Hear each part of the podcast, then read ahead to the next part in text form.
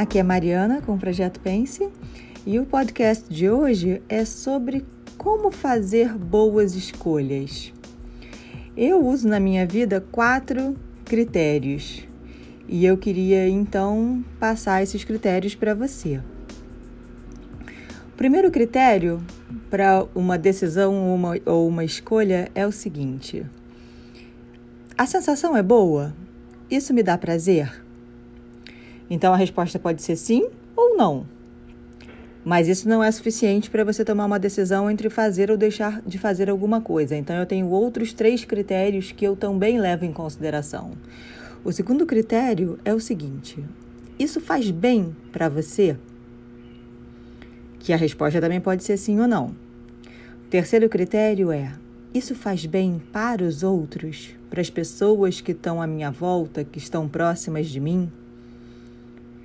E o último critério é: isso serve um propósito maior? Isso impacta pessoas que eu nem conheço de alguma forma? Então, todas essas quatro perguntas podem ter sim ou não como resposta. Quando a resposta para as quatro perguntas é não, ou seja, a sensação é boa, me dá prazer? Não. Faz bem para mim? Não. Faz bem para os outros? Não. Serve um propósito maior? Não. É fácil de você decidir por não fazer essa coisa, porque as quatro respostas foram não. Da mesma forma, quando você responde sim para esses quatro critérios, isso me dá prazer? A sensação é boa? Sim. Faz bem para mim? Sim. Faz bem para os outros? Sim. Serve um propósito maior? Sim. Isso também é fácil de decidir, né? Que você vai fazer essa coisa. A dificuldade, ela existe, na verdade, no meio do caminho. É, é quando você começa a responder sim ou não dentre esses quatro critérios. Vou dar um exemplo. Essa sensação é boa? Não, não é boa. Me dá prazer? Não, não me dá prazer. Mas faz bem para mim? Faz. Faz bem para os outros? Faz. Serve um propósito maior? Sim, serve. Então, isso é o tipo da decisão que só o teu desconforto momentâneo não deveria ser o suficiente para te demover dessa boa escolha. E aí, como é que você faz para tentar vencer a si mesmo, né? A tentar vencer esse, essa barreira que é o desprazer ou o desconforto momentâneo. Então, uma estratégia para você lidar com, essa, com esse tipo de situação, onde a sensação não é boa, mas você sabe que faz bem, é você tentar incorporar nessa, nessa sua rotina, né, nessa coisa que você deveria fazer, algo que você goste, algo que amenize o desconforto não sei, uma música, uma conversa, uh, enfim, alguma coisa que, que amenize o desconforto. Algum pensamento onde você visualiza os efeitos dessa sua boa ação no longo prazo também funciona. É, tem um videozinho rolando na internet, a coisa mais linda, um médico dando uma vacina num bebezinho e ele brinca, brinca, brinca, brinca, brinca com a, com, a, com a seringa fechada e na hora em que ele dá de fato a vacina, o bebê nem percebe que ele tomou ali uma agulhada. Então, o, o, esse médico ele incorporou né, na, no, no movimento dele, na ação dele, é, elementos que, na visão dele, iam amenizar ali o desconforto do bebê. E é, e é nítido que funciona. A, a bebezinha quase não percebe que está tomando uma injeção. Então, tem muitas coisas que você pode fazer para tornar algo que não é prazeroso um pouco menos não prazeroso ou até prazeroso. Academia, por exemplo, tem muita gente que odeia. Agora, quando você começa a ir regularmente, o, o bem-estar de você estar tá vendo resultado, para algumas pessoas, reverte isso. Era algo que você não gostava e que você passou a gostar. Então, uma estratégia para você se convencer a fazer algo que não te dá prazer é você imaginar os benefícios no longo prazo e você incorporar essa rotina algumas, alguns elementos que, que você goste para que você amenize um pouco o desconforto. Então, essa é a estratégia para você lidar com essa situação que eu estou chamando aqui no meio do caminho, que é quando a sensação não é boa, mas faz bem para você, faz bem para os outros e serve um propósito maior. E tem o inverso também, que é exatamente a situação em que a, sensação é boa, te dá aquele prazer momentâneo. Então a resposta para essa pergunta é sim mas você sabe que não faz bem para você, você sabe que não faz bem para os outros, para as pessoas que estão à sua volta, e você sabe que não serve um propósito maior. Um exemplo que eu vou dar aqui para ilustrar essa, essa escolha é, por exemplo, o uso de drogas. é, é nitidamente uma escolha que você deveria dizer não. O que, que te fortalece para você conseguir dizer não ao prazer imediato?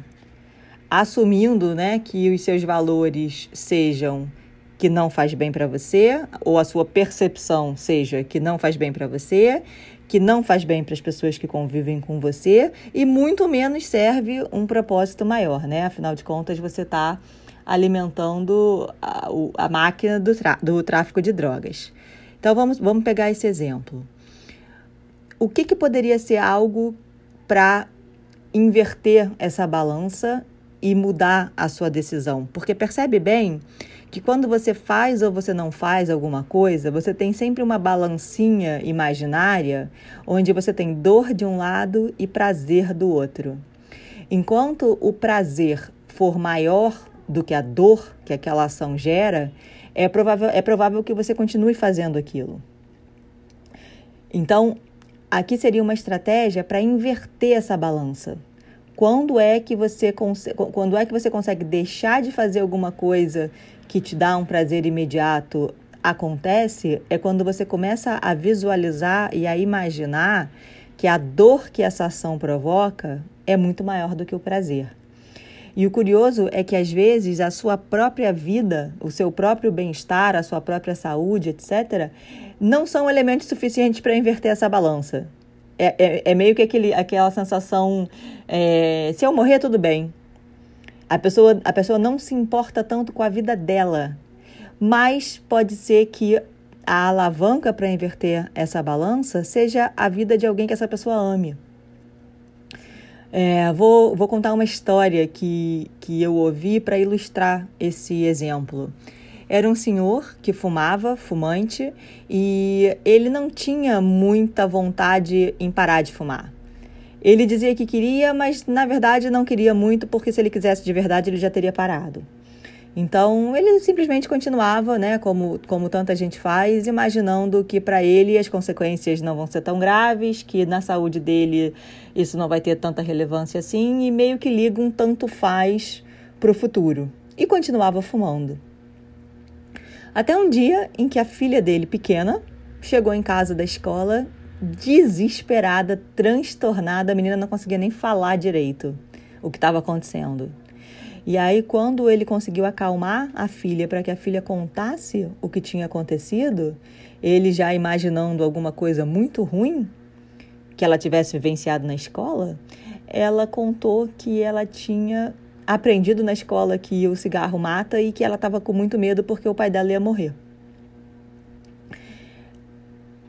Nesse momento, ele parou de fumar, porque ele não conseguiu imaginar que uma ação dele causasse tanta dor na filhinha dele pequena que ainda não era capaz de, compre de compreender aquela escolha e que estava aterrorizada pensando que o pai ia morrer. Então, para que ela não sentisse aquilo, ele parou de fumar. Então veja bem, a alavanca dos efeitos na vida dele não foi suficiente para que ele parasse, mas a alavanca dos efeitos na vida dela, de uma pessoa que ele amava, foi o suficiente para que ele parasse de, de fumar. Então, aqui uma estratégia para você é, reverter essa balança da dor e do prazer, quando a sua própria vida não é o suficiente para que você tome a decisão certa e faça uma boa escolha, é você imaginar as consequências ou você pensar sobre as consequências sobre a vida das pessoas que você ama. Aí sim você terá mais elementos para que, quem sabe, você consiga enxergar que a dor que você causa é muito maior e muito mais relevante do que aquele prazer momentâneo. Então, esses são os meus quatro critérios e eu acho que se você seguir né, esses critérios, na maior parte das vezes você vai fazer boas escolhas e boas escolhas não só para você, mas para todas as pessoas à sua volta. Então, era isso que eu queria compartilhar com você hoje. Nos falamos então no próximo episódio.